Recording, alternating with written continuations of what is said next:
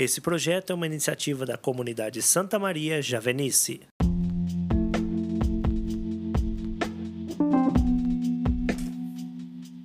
Olá, queridos irmãos e irmãs, sejam bem-vindos a mais uma reflexão do Evangelho do Dia.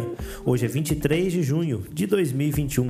O meu nome é Petri Nogueira. Vamos então refletir o Evangelho do Dia.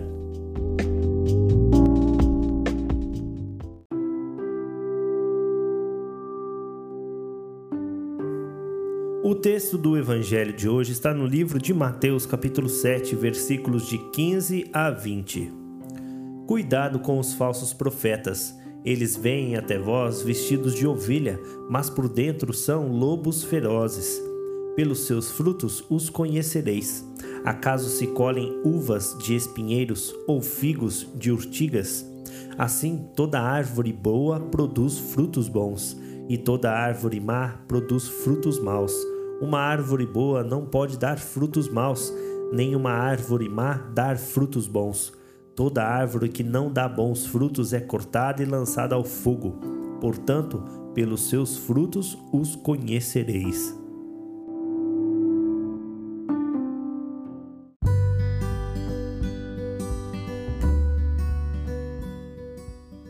Meus queridos irmãos em Cristo, primeiramente gostaria de iniciar a reflexão louvando a Deus por mais uma oportunidade de partilhar a Sua palavra e dando seguimento à reflexão, o capítulo 7, assim como 5 e 6, foram tirados do Sermão da Montanha.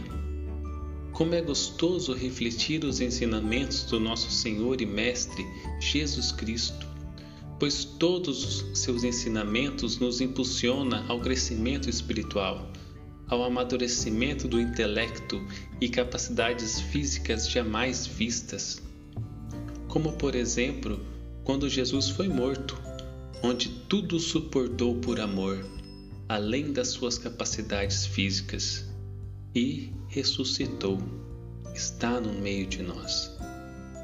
Todo ensinamento de Cristo nos leva à conversão, e como fruto em nossa vida, onde, dependente das situações que passamos, saímos dela de cabeça erguida e paz no coração mesmo que tenhamos que perder para ganhar, e isso é felicidade verdadeira.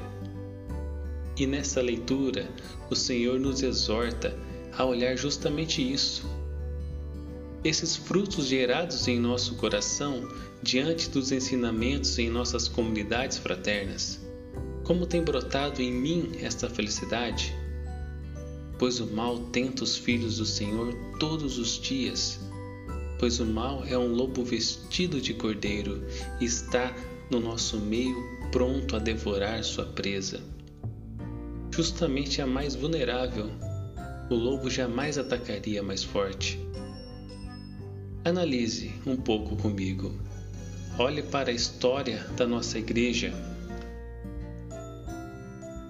Mais de dois mil anos de ataques e ataques pesados para destruí-la e mesmo assim, sem revidar, pois muitas vezes quem perde é quem ganha, devido à matemática de Deus ser ao contrário, ela nunca se desfez.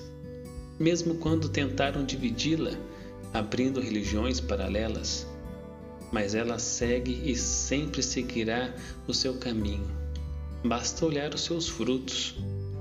Reflita sobre sua vida, suas orações, suas atitudes tem levado a gerar frutos no seu interior?